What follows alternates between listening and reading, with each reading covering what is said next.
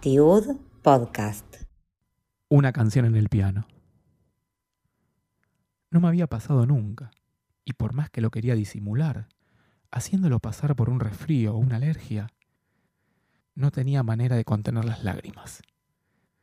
Y aunque mostrarme emocionado delante de un exalumno que no veía hacía cuatro años me daba un poco de vergüenza, lo que me estaba contando era tan conmovedor y tan movilizante que con el tiempo hasta me sentí orgulloso.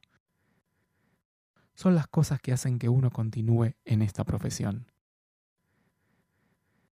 Nico era un nene fuera de lo común, un intelectual, una mente brillante, un pibe súper dulce, una excelente persona. Todo esto lo hacía destacarse por sobre el resto. Cada vez que me encontraba con él, le decía que algún día lo vería por la televisión dando discursos. Para mí, era el futuro presidente, primer ministro o algo parecido. Lo conocí en 1993 en plena acción, cuando me invitaron a ser jurado de un festival a Zemer y él competía con su grado.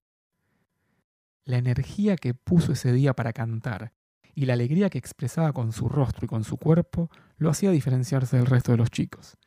Aunque no sabía su nombre, nunca me olvidé de él. Hay algo más. No puedo dejar de mencionar que Nico no tiene completo su brazo izquierdo, y sin embargo, se desenvuelve en la vida con soltura y seguridad. Dos años después, lo veo entrar a mi aula. Comenzaba la preparación para su ceremonia de bar mitzvah. Ahí lo conocí bien. Su manera de expresarse y su capacidad de razonamiento estaban muy por encima de las de sus compañeros.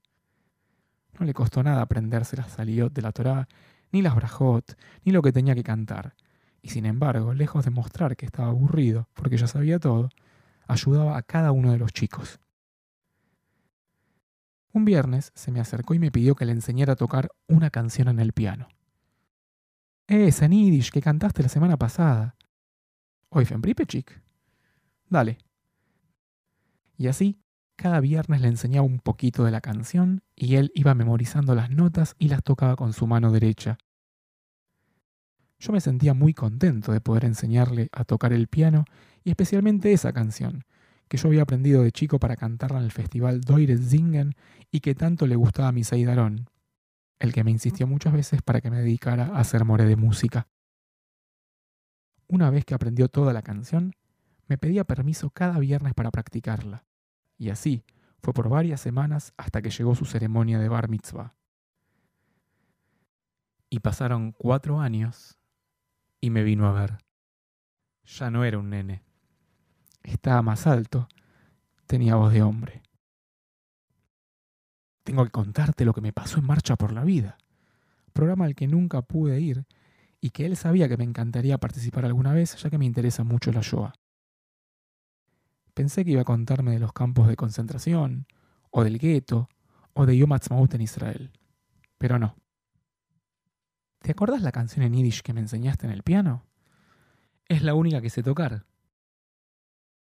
Cuando estábamos en Cracovia, nos llevaron a una sinagoga. Se habían ido todos y me di cuenta de que había un piano. Abrí la tapa y me puse a tocar. Cuando termino, siento a alguien parado detrás. Me asusté. Giré la cabeza y había un señor mayor. Me miraba fijo, con asombro y emocionado. Le pedí disculpas por tocar el piano. Me pidió que la tocara otra vez la volví a tocar. Cuando terminé y me levanté, había casi 40 personas paradas detrás de mí, en silencio y con lágrimas en los ojos. ¿Qué pasa? ¿No se puede tocar? Pregunté. No, querido, no es eso, me respondió el hombre.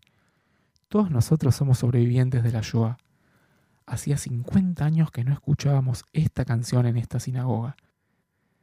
Por favor, tócala una vez más. Mientras lo escuchaba Nico, se me hizo un nudo en la garganta. No me había pasado nunca frente a un alumno o exalumno, y por más que me daba vergüenza y lo quería disimular, haciéndolo pasar por un resfrío o una alergia, no tenía manera de contener las lágrimas.